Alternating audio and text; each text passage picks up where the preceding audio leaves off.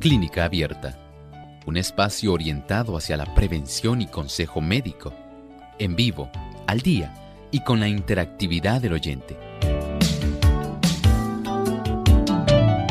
Clínica Abierta, poniendo al doctor a su alcance para un diálogo claro y honesto, porque nos importa su bienestar y salud.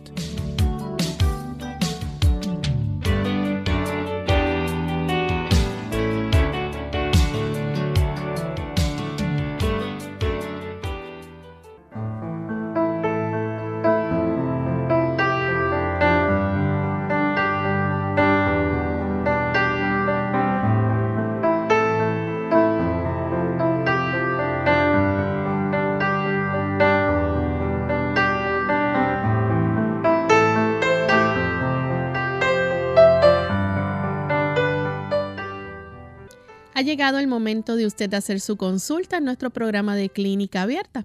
Les invitamos a llamar y a participar escribiendo su consulta a través de nuestro chat en la página web radiosol.org y aquellos amigos que nos siguen también por el Facebook Live, les recordamos que también pueden hacer su consulta a través de este medio en vivo durante la hora de nuestro programa. Nuestras líneas telefónicas para recordarles a aquellos que no las conocen son el 787 303-0101 para los amigos que están localmente en Puerto Rico. Para los Estados Unidos, el 1866-920-9765. A las llamadas internacionales les recordamos el 1787 como código de entrada, 282-5990 y el 1787-763 7100. Desde este momento pueden comenzar a llamar para participar a nuestro programa y hacer su consulta.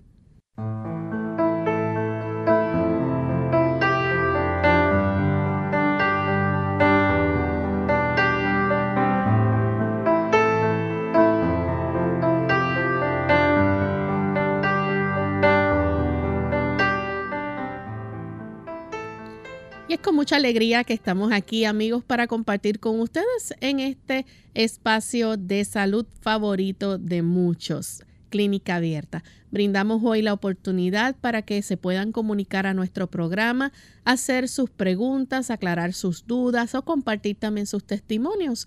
Y esperamos que puedan participar en el día de hoy en nuestro programa. Estamos en vivo, así que desde ya, desde este momento, pueden comenzar a comunicarse. No importa en qué país se encuentre, aproveche la oportunidad. Nuestro cuadro está totalmente disponible para que puedan llamar y hacer sus consultas.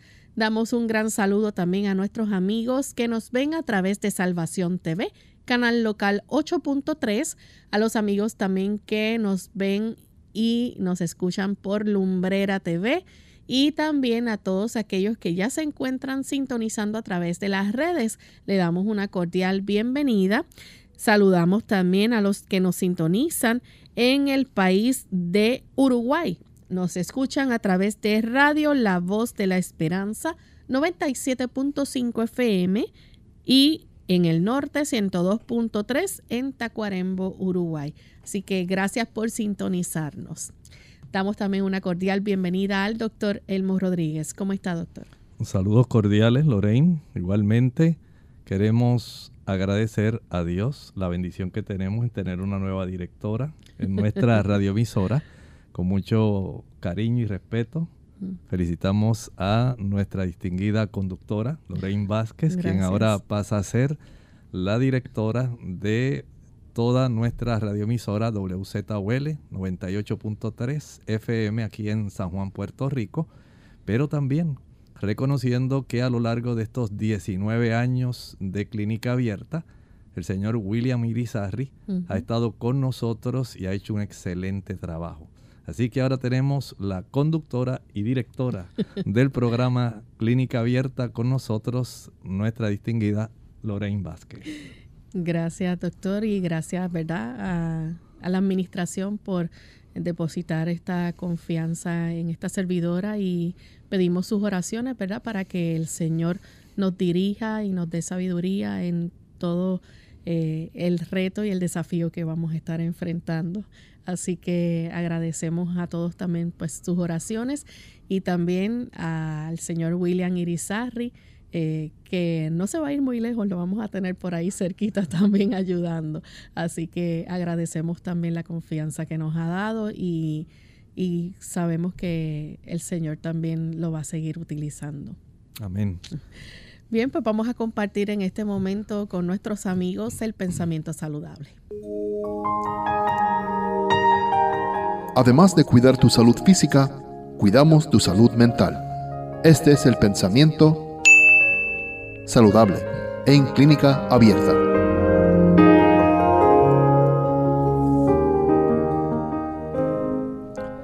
Hay pastores, maestros, estudiantes y otros que hacen trabajo mental que enferman a consecuencia del intenso esfuerzo intelectual sin ejercicio físico compensativo.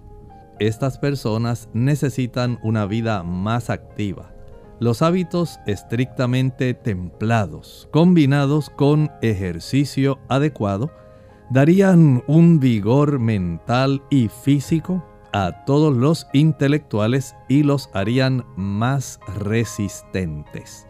El vigor físico no es solamente por herencia, no es solo por casualidad en realidad lo tenemos que desarrollar. Y en ese aspecto del desarrollo, podemos decir que el esfuerzo que usted realiza diariamente tratando de que su organismo pueda adquirir una mayor capacidad de resistencia, al usted practicar ejercicio, se ecualiza mejor la distribución de sangre a todo el cuerpo, y no se sobrecarga sobremanera la cantidad de circulación a nivel cerebral. Por lo tanto, la práctica del ejercicio que facilita una distribución mucho más pareja a todo el organismo, le dará un gran alivio a la congestión de sangre que sufre nuestro sistema nervioso por una actividad intensamente intelectual. Pensemos en este equilibrio, en este balance que debe estar desarrollándose entre el aspecto intelectual y el aspecto físico. Por lo tanto, ejercítese. Su sistema nervioso se lo agradecerá. Y con este pensamiento en mente, vamos entonces a dar inicio a las llamadas de nuestro programa. Tenemos en línea telefónica a María. Ella se comunica de la República Dominicana. María, bienvenida. Bien, gracias. Eh, que me haga el favor que yo quiero saber qué para qué eh, qué debo hacer para un espuelón que tengo en los pies. Muchas gracias. Este tipo de formaciones, los espolones que resultan tan molestos en la zona calcánea, en la zona del talón. Algunos salen en la zona que corresponde al hueso calcáneo, pero salen hacia arriba, a la zona de inserción del tendón de Aquiles. Ahí también se forman. La gran mayoría se desarrollan a nivel plantar, donde usted afirma el talón y resultan bastante molestos, especialmente para las personas que tienen sobrepeso o para aquellas personas que utilizan un calzado que puede facilitar una elevación bastante sostenida del arco y de la zona plantar. De esta manera se desarrolla un proceso inflamatorio que es el que da origen al espolón. Esto también va a facilitar en muchos casos la irritación de un tejido, una membrana que está en la parte plantar y esta membrana es una fascia y da la condición llamada fascitis plantar. Mientras ese espolón exista, se desarrolle o se agrande va a facilitar que esta incomodidad cada vez que usted afirma va a desarrollarse. En primer lugar, trate de evitar los zapatos de tacón elevado. No resulta conveniente tampoco en estos casos un zapato de plataforma baja. Debe ser un tipo de plataforma intermedia. Igualmente, si usted puede conseguir una almohadilla que amortigüe esta zona, eso va a facilitar que no haya tanta molestia. hay almohadillas que se pueden adquirir en las farmacias que facilitan el que la zona donde se ha desarrollado el, el, espolón quede básicamente dentro de una área que no sufre una compresión porque hay almohadillas en forma de una rosquita, como si fuera una dona, de tal manera que el área más puntiaguda de este espolón queda en el mismo medio de la zona que no tiene nada que la pueda comprimir, quedaría en el huequito de esa rosca o dona y así no hay molestia. Algunas personas han recurrido al uso de una hidroterapia alternada, frío y caliente, frío y caliente. 30 segundos agua caliente, 10 segundos agua fría, 30 segundos agua caliente, 10 segundos agua fría. Practicar esto unas 30 veces. Es relativamente rápido, le va a tomar como unos 15, 16 minutos y ayuda mucho para que este proceso inflamatorio pueda reducirse. Y si usted facilita los cambios que mencioné, se puede reducir básicamente el tamaño del crecimiento de este espolón y la molestia de los tejidos que son afectados por la compresión y la inflamación de esa zona. De esta manera usted puede beneficiarse haciendo este tipo sencillo de procedimiento para su gran alivio. Tenemos entonces a Juan, nos llama de Fajardo, Puerto Rico. Adelante, Juan. Este, doctor, yo, yo, el hijo mío se sacó la próstata, ¿verdad? Entonces, tiene problemas ahora, porque cuando va a tener relaciones con su esposa, pues no tiene mucha erección y él me pregunta a mí, ¿qué, qué, qué, yo puedo hacer? Y yo le digo, yo voy a preguntarle al doctor a ver qué me dice, que es bueno para la erección. Muchas gracias. Ya se ha podido comprobar que en los casos de la resección prostática pueden desarrollarse tanto problemas, por un lado, de incontinencia urinaria, como también de dificultad en el desarrollo ¿verdad? de este problema que es la disfunción eréctil en el caballero. Y este tipo de situación es en ocasiones, no siempre, es en ocasiones parte del problema que se presenta. Y en estas situaciones hay que dar oportunidad para que ahora el cuerpo pueda compensar la producción de cierta cantidad de testosterona, ya no solamente en la zona testicular en sí, sino también en áreas de la corteza suprarrenal. Claro, el aporte de la testosterona que proviene del metabolismo de la corteza suprarrenal no es en igual cantidad que la que producen los testículos. Y según el caballero va entrando en edad, ya después de los 45 años comienza a reducir esa cifra de testosterona, de tal manera que independientemente de la resección de la próstata, se desarrolla en algún grado este tipo de disfunción eréctil. Así que en este caso lo más que podemos es facilitar, dependiendo de la edad y de la razón por la cual le sacaron su próstata. Hay ocasiones cuando esta resección de próstata, esta cirugía de remoción de la próstata, se debe a situaciones de algún tumor o cáncer y la administración de sustancias que van a bloquear la testosterona. Son sustancias que van en cierta forma a facilitar un aumento de estrógenos en el caballero y una reducción adicional de la testosterona, por lo cual todavía es más manifiesta la disfunción eréctil. Dependiendo de la condición, entonces podría entonces tratar de ayudarse, pero si ha sido por algún proceso de esta índole de cáncer prostático, entonces ya la situación se hace un poco más difícil. Pero en términos generales, si el caballero comienza a practicar ejercicio físico activo que mejore la circulación en la zona pélvica baja, esto ayuda para que pueda haber cierta compensación y pueda aumentarse la cantidad de testosterona. También el adoptar una alimentación que no facilite la inflamación.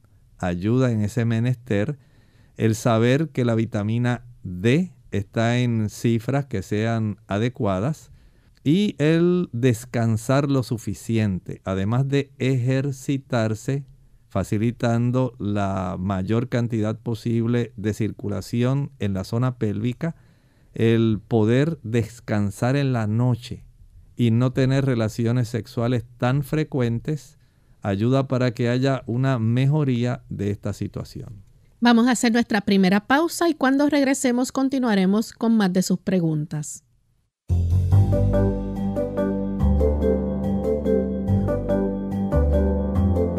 Prevención es salud. Infórmate y aprende. Protege tu corazón con una dieta basada en vegetales. Las enfermedades cardiovasculares, las del corazón y los vasos sanguíneos son la principal causa de muerte en el mundo. Según la Organización Mundial de la Salud, estos trastornos que incluyen infartos, derrame cerebral, enfermedad coronaria e hipertensión provocan más de 17 millones de muertes cada año. Y aunque hay algunos factores de riesgo que no podemos alterar, como nuestra herencia genética, sí podemos cambiar otros elementos vinculados con el estilo de vida. Una de las formas más simples y efectivas de reducir nuestro riesgo de enfermedades cardiovasculares es hacer pequeños cambios en nuestra dieta. Por ejemplo, reducir nuestro consumo de sal, vigilar las grasas que ingerimos y comer más frutas y verduras. Estos cambios pueden tener un impacto enorme en los tres principales factores de riesgo de enfermedades del corazón, el índice de masa corporal, la hipertensión y los niveles de colesterol. Para un corazón sano, los elementos más importantes de la dieta y por los que nos tenemos que preocupar son los niveles de colesterol y el exceso de sal. Si restringimos los consumos de estos dos factores, podemos evitar padecimientos como la hipertensión, es por ello que entre menos alimentos salados y procesados consumas, será mejor para tu corazón. No todo el colesterol es malo. Nuestro organismo requiere del denominado colesterol bueno para cumplir con algunas de sus funciones, ya que este es el encargado de retirar el colesterol malo de las células y llevarlo de regreso al hígado donde se descompone o excreta. Por eso debemos vigilar cuáles son los alimentos que incrementan los niveles de colesterol malo y mejoran los niveles de colesterol bueno. Para proteger tu corazón, debes tener una dieta basada en vegetales.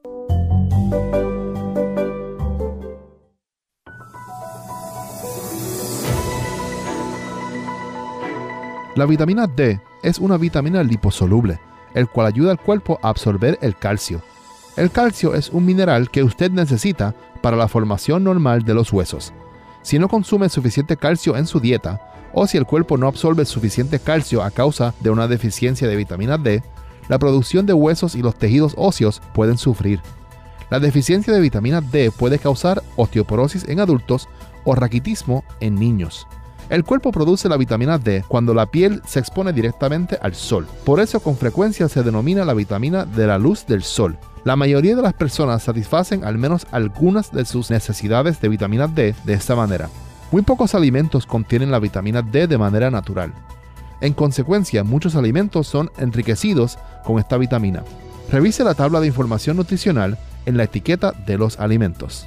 Recuerde consultar con su médico para la cantidad apropiada y la forma correcta de tomar la vitamina D para ti. Arriba la sandía. Hola, les habla Gaby Sabalua Godard en la edición de hoy de Segunda Juventud en la Radio, auspiciada por AARP. La sandía siempre ha sido una fuente de potasio, fibra y vitaminas A y C. Al comer sandía estamos ingiriendo nutrientes esenciales para el mejor funcionamiento de nuestro cuerpo. Por si fuera poco, la sandía también contiene altos índices de licopene, que de acuerdo con recientes estudios puede reducir el riesgo de sufrir ciertos tipos de cáncer, especialmente el de próstata en los varones. Con solo una taza y media de sandía se ingieren entre 14 y 15 miligramos de licopene, una cantidad mayor de antioxidante que el encontrado entre las demás frutas y verduras. En pocas palabras, la sandía es un multivitamínico por sí solo. Es un alimento bajo en calorías, libre en grasa y te da mucha energía.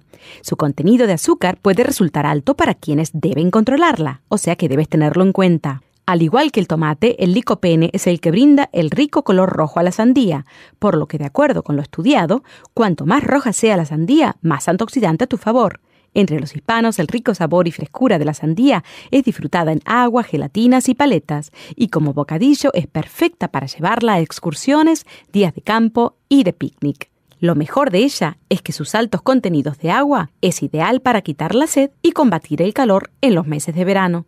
El patrocinio de AARP hace posible nuestro programa. Para más información visite aarpsegundajuventud.org. Unidos con un propósito, tu bienestar y salud. Es el momento de hacer tu pregunta llamando al 787-303-0101 para Puerto Rico, Estados Unidos 1866-920-9765 y llamadas internacionales al 787-763-7100 o al 787-282 5990. Clínica Abierta, trabajando para ti.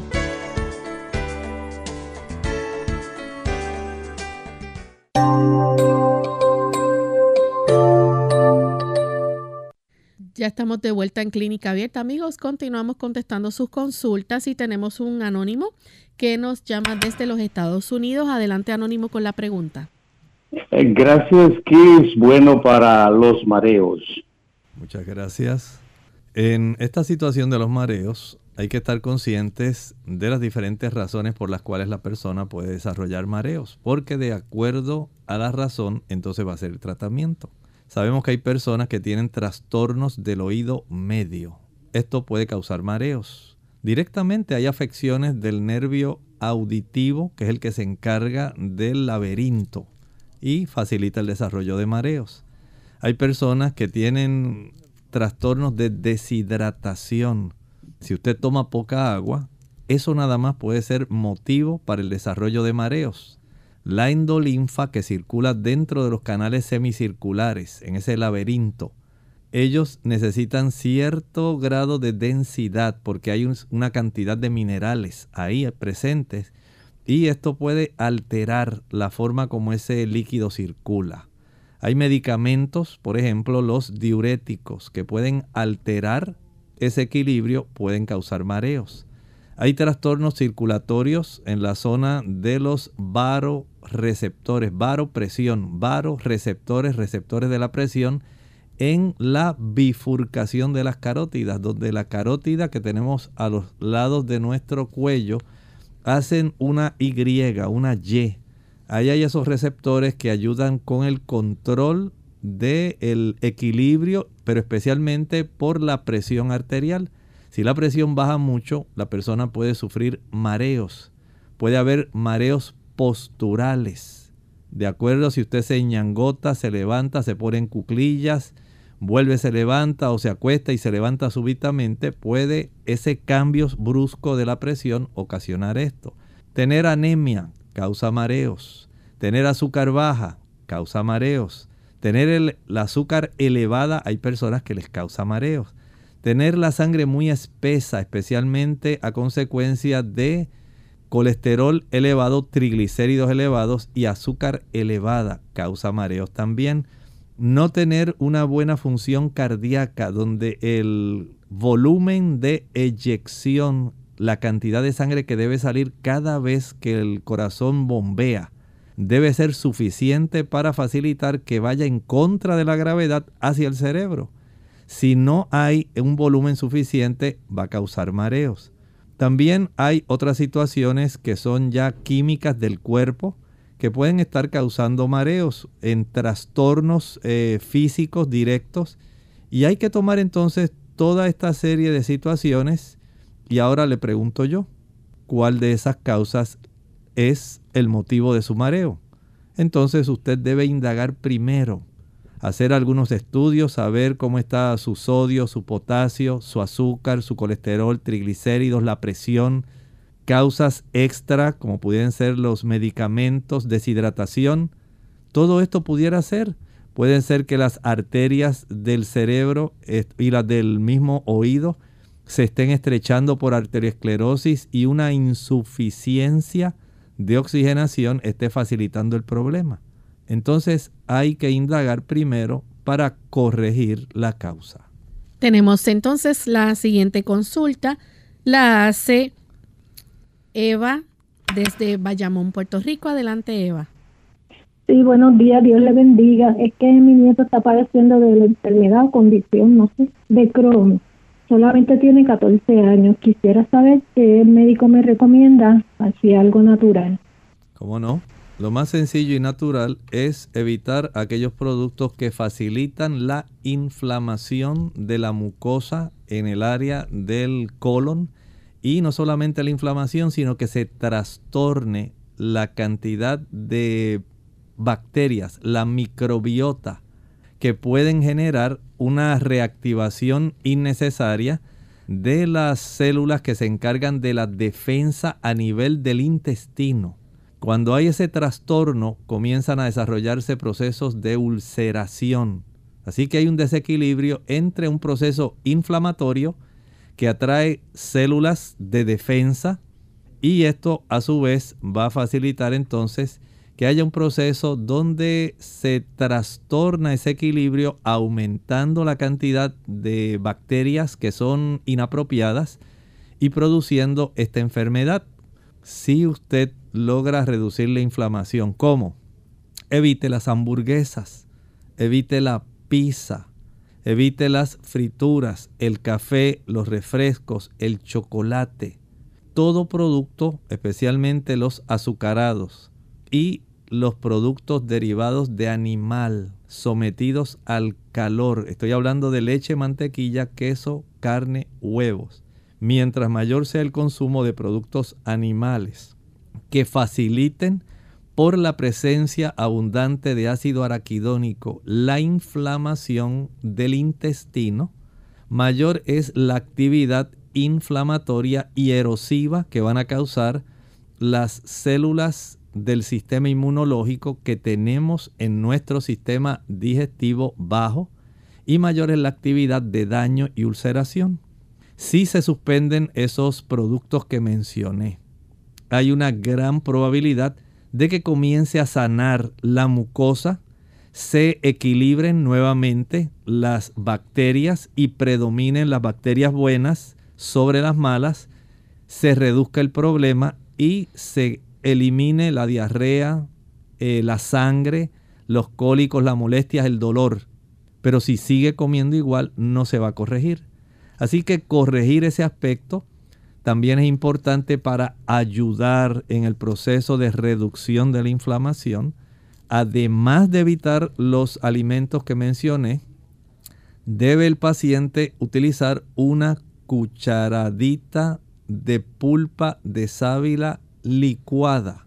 En la licuadora añada una taza de pulpa de sábila, licúela sola sin agua y proceda entonces a tomar una cucharadita cada hora, cada dos horas. La puede guardar en la nevera, la refrigera, para que no se eche a perder, no se descomponga y pueda ir sanando.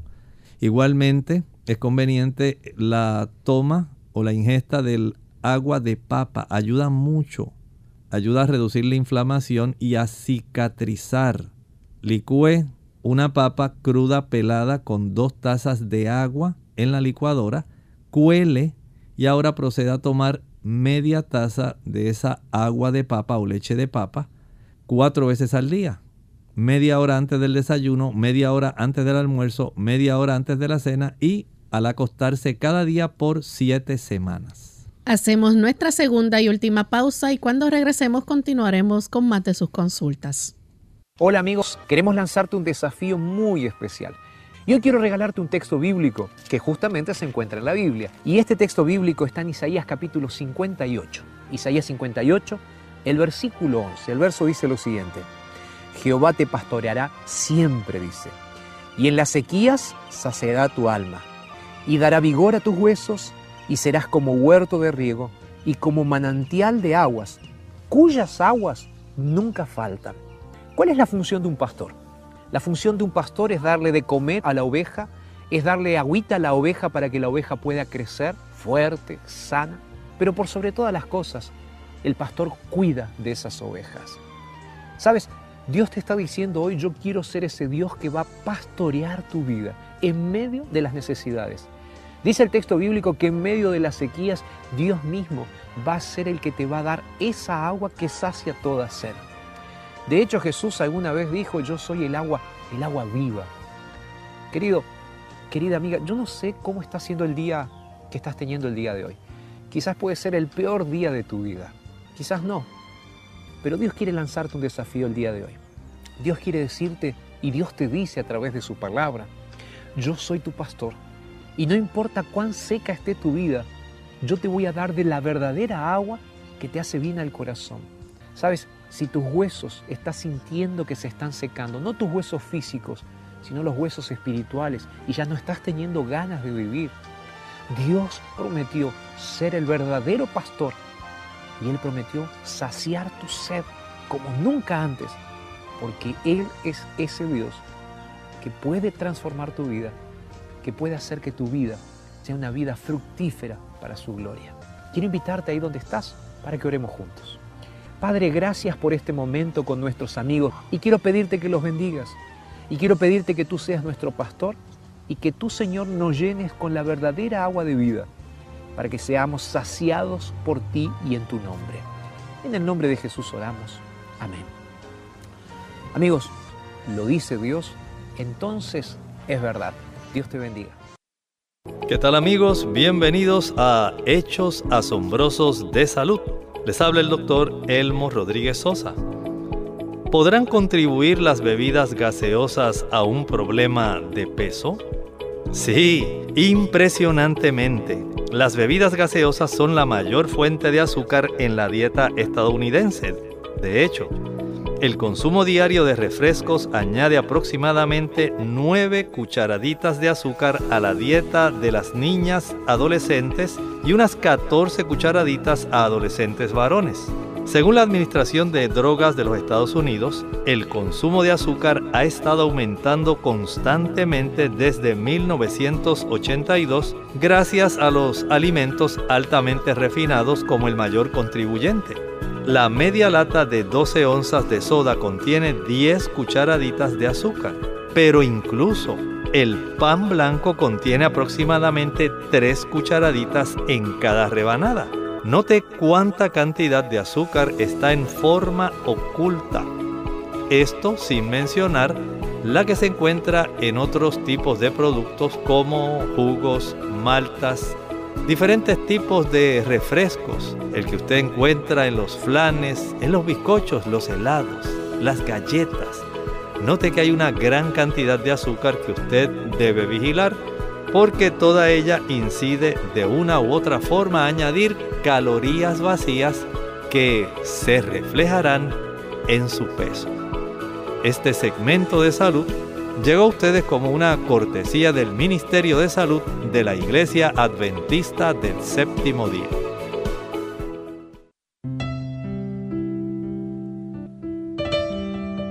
Une tu amor y el amor de Dios al valor de tu hijo como ser humano, no conforme a su conducta.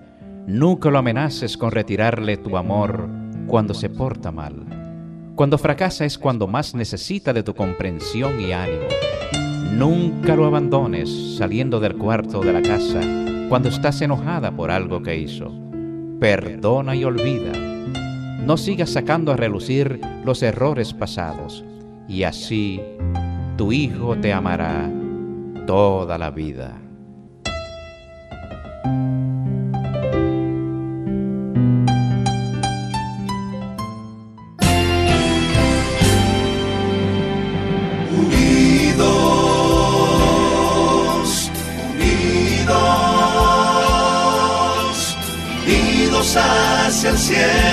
Siempre unidos.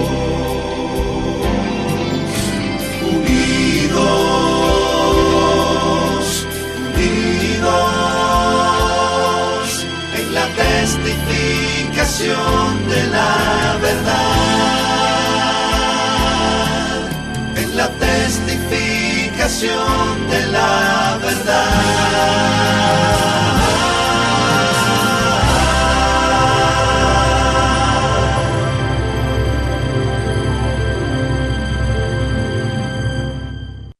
Clínica Abierta. Ya estamos de vuelta en Clínica Abierta, amigos, y continuamos con sus consultas. Tenemos a Nelly. Ella nos llama desde los Estados Unidos. Nelly, bienvenida al programa. Sí, buenas. Eh, yo estoy llamando porque yo llamé de ayer, pero no pude escuchar la recomendación del doctor, que yo le llamo desde el teléfono. Yo le había llamado y le había preguntado al doctor que me están dando como comidilla en los pies. A veces ni nada, porque yo me hice la analítica, pero es todos los días siento que me caminan cosas por la planta de los pies y todo eso. Y yo quería saber si el doctor me daba una recomendación o qué, o algún remedio, porque es bien molesto todo el día que, que siento eso. Y a ver si el doctor no me cierra el teléfono para yo escucharlo por el teléfono, por favor, gracias. Muchas gracias. Mire, entiendo que según usted refiere su situación, más bien lo que está desarrollándose es algún problema de alguna neuropatía. Usted siente ese tipo de hormigueo, otras personas sienten un calentón en la planta del pie o un dolor constante que no tiene que ver porque tenga alguna inflamación de fascitis plantar o de artritis reumatoidea. El hormigueo más bien en muchas ocasiones, si usted tiene una buena coloración de sus pies que están rosaditos, casi siempre puede ser por procesos inflamatorios a los nervios que le dan la inervación a los pies.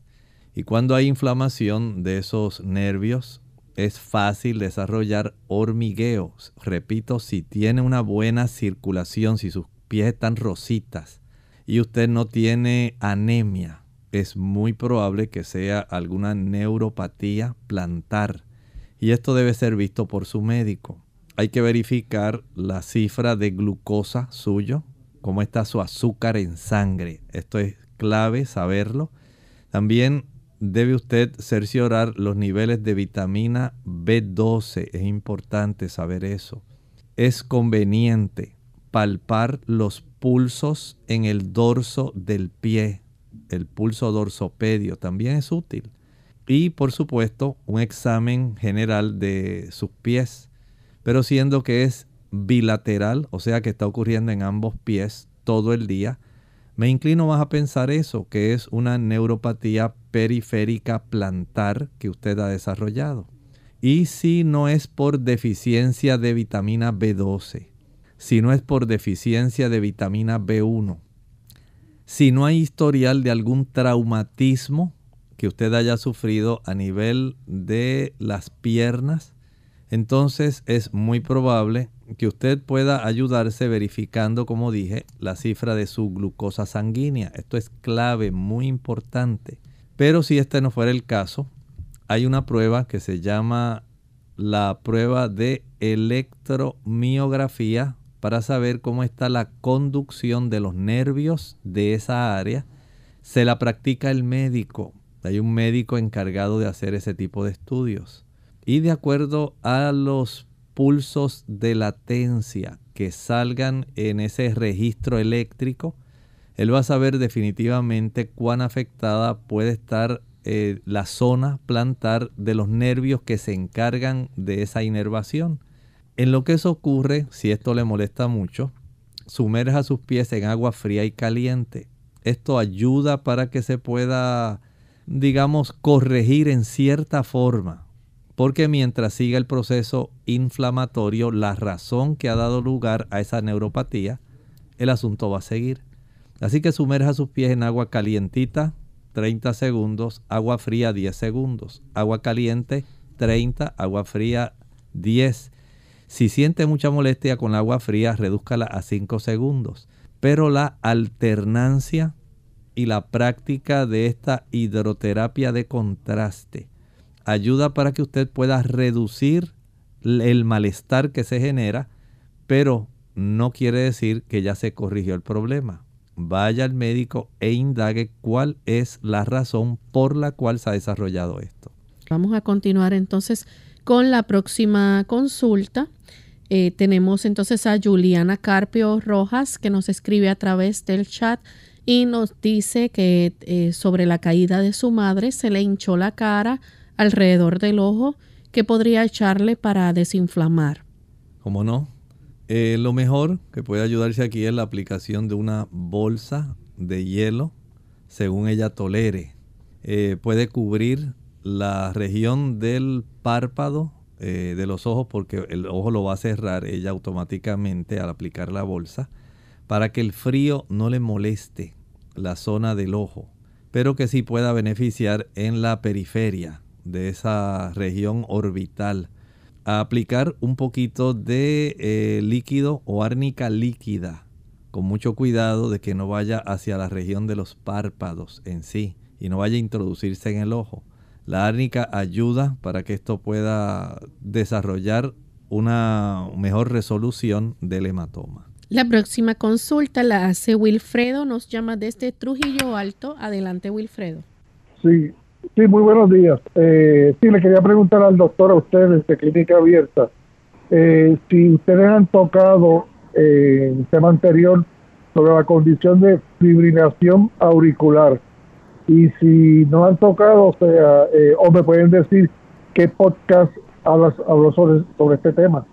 Muchas gracias. Sí, efectivamente hemos tratado ese tema y entendemos que es una situación, puede entrar al podcast, Lorraine le puede explicar ahora cómo hacerlo, pero es una situación eh, preocupante porque en este tipo de situación la velocidad a la cual se mueven eh, nuestras aurículas. Puede generar una gran cantidad de coágulos que pueden ser muy, muy eh, perniciosos para una persona.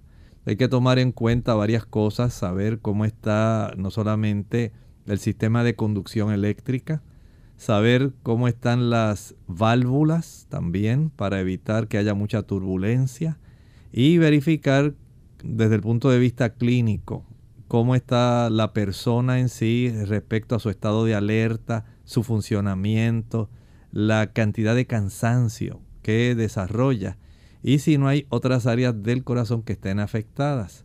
Esto eh, necesita, amerita que la persona sea vista siempre por su cardiólogo y la evaluación que él hace para determinar si es necesario algún medicamento o procedimiento para corregir esta situación. ¿Cómo se puede acceder al podcast, Lorena? Sí, le recordamos que va a visitar nuestra página web radiosol.org. Van entonces a buscar el recuadro que dice de clínica abierta. Va a oprimir ese cuadro y ahí le va a aparecer en la lista las diferentes páginas de los programas que hemos dado anteriormente aquí en clínica abierta y que están grabados ahí. Usted los puede escoger, puede buscar entonces ese tema. Bien, vamos entonces con la siguiente consulta, la hace Gladys Peralta. Ella pregunta y dice, doctor, mi boca se me está poniendo reseca como si tuviera escama, soy diabética e hipertensa y tengo problemas de gastritis, reflujo y divertículos. El problema que se desarrolla especialmente en el paciente diabético se afecta tanto la microcirculación que comienzan a desarrollarse cambios en muchas partes del cuerpo. Recuerden que la afección de la microcirculación es lo que da lugar a la retinopatía diabética, nefropatía diabética, eh, los cambios en la piel que se desarrollan en el pie diabético.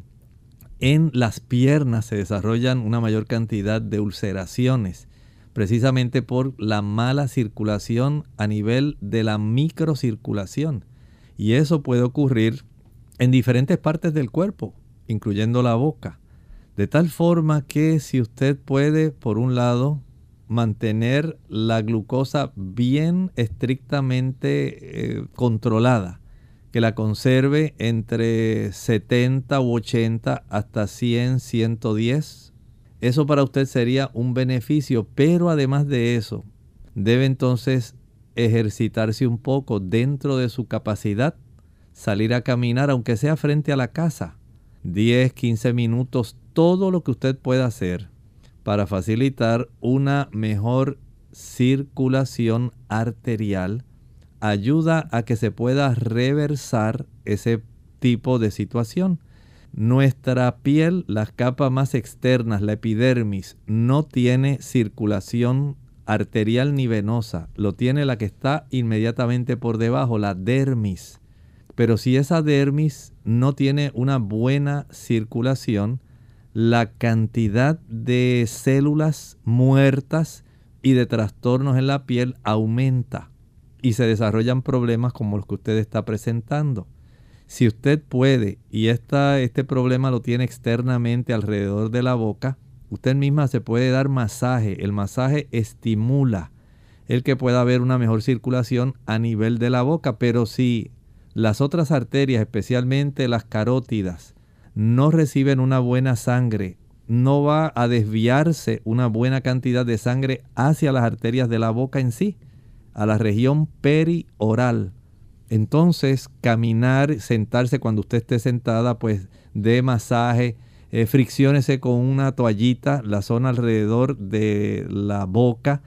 Si tiene muchas escamas, aplique un poco de vitamina E primero para que se ablanden y no se lastime cuando se friccione. Pero no hay sustituto para, primero, tener un estricto control de la glucosa sanguínea. Segundo, tener una buena circulación y caminar o ejercitarse es una parte indispensable de este tratamiento. Tenemos entonces a Pedro de México.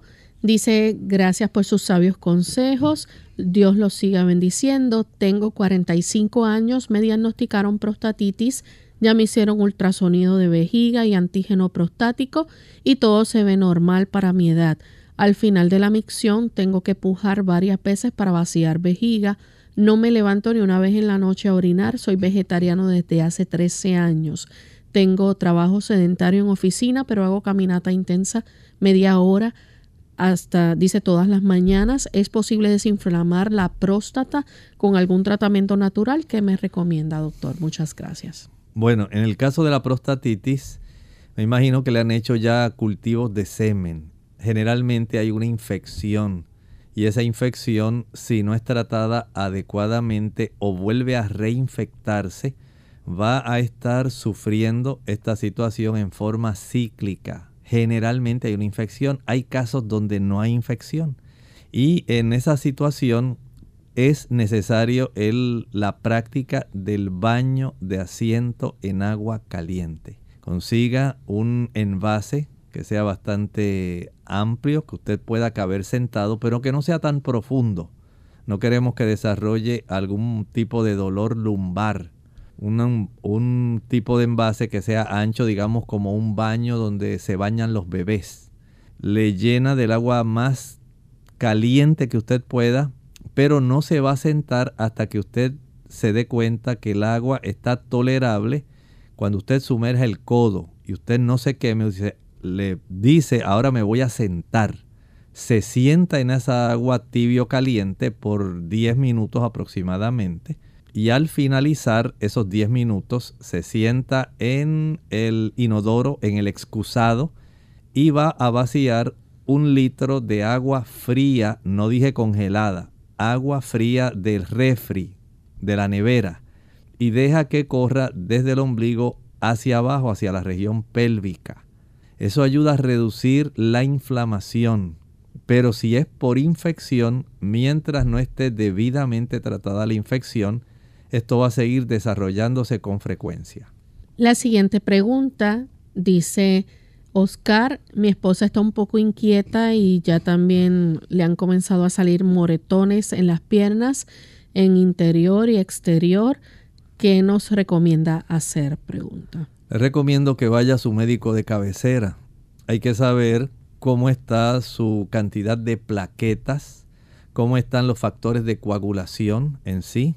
Eh, esto es básicamente lo más indispensable que puede hacer para saber si hay algún proceso de eh, coagulopatía, algún desarrollo de alguna situación eh, autoinmune que esté facilitando o sencillamente hay otro tipo de reacción que pueda estar desarrollando que ya tenga otras ah, causas que pudieran eh, estar facilitando esto. Hay veces que los medicamentos, el uso de la aspirina, el uso frecuente de analgésicos antiinflamatorios no esteroidales, todo eso debe ser revisado. De acuerdo a la causa, se corrige. Tenemos a Blanqui de Domínguez. Dice, necesito saber qué hacer para que mis venas y arterias recuperen su elasticidad, porque ese es el resultado de mi Doppler venoso. Si ha habido endurecimiento o pérdida de la elasticidad, tanto de las arterias como de las venas, entonces la mejor forma de corregirlo, número uno, es mediante la alimentación. Las razones por las cuales se desarrollan principalmente estos procesos inflamatorios que eventualmente van a facilitar que haya depósitos de placa de ateroma en el Doppler arterial. Se debe a cifras de colesterol elevada y la irritación que causan los ácidos grasos saturados.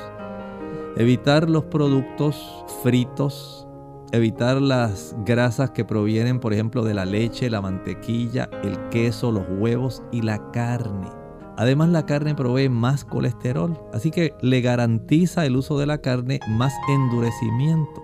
Y de esta manera pues reversar ese proceso va a requerir que usted deje de utilizar esos productos. El ejercicio ayuda para que se vaya retomando nuevamente la elasticidad y la ingesta de alimentos que provienen de hojas verdes. Las hojas verdes proveen vitamina K, vitamina que ayuda a conservar la elasticidad de nuestra vasculatura.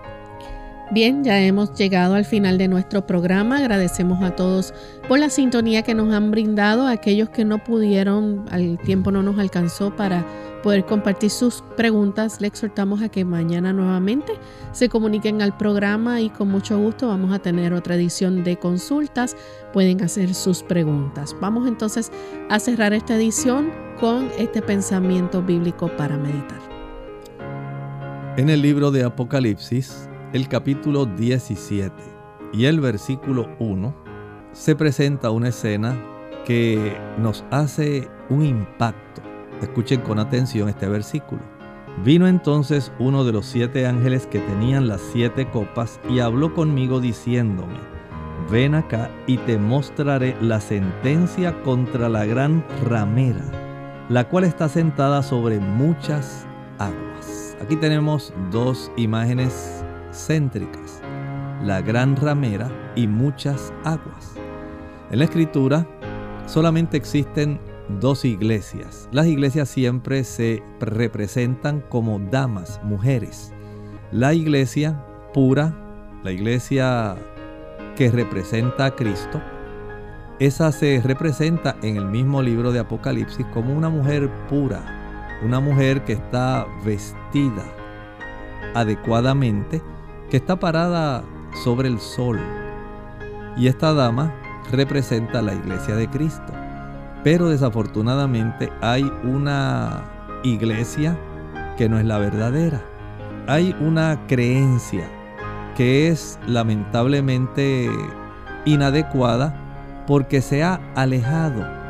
En la Biblia la fornicación tiene que ver más con dos situaciones. Una, con la alianza que se hacen con poderes civiles. Pero también la fornicación se refiere mucho a la idolatría. Hay un aspecto combinado de idolatría, adorar otra cosa diferente a Dios a pesar de que se dice que es una iglesia cristiana. La Biblia la conceptúa como una ramera porque tiene otro interés no es fiel a su esposo, al Señor. Está ahora cometiendo fornicación mediante la idolatría, está adorando otra cosa que no es Dios. Pero al mismo tiempo está haciendo una combinación de religión con política, porque más adelante veremos que fornica con los reyes de la tierra. Así que esta mujer ramera hay que ir identificándola de una manera que sea real y que sea bíblica. Bien amigos, nosotros nos despedimos y será entonces hasta la siguiente edición de Clínica Abierta. Con mucho cariño compartieron el doctor Elmo Rodríguez Sosa y Lorraine Vázquez. Hasta la próxima.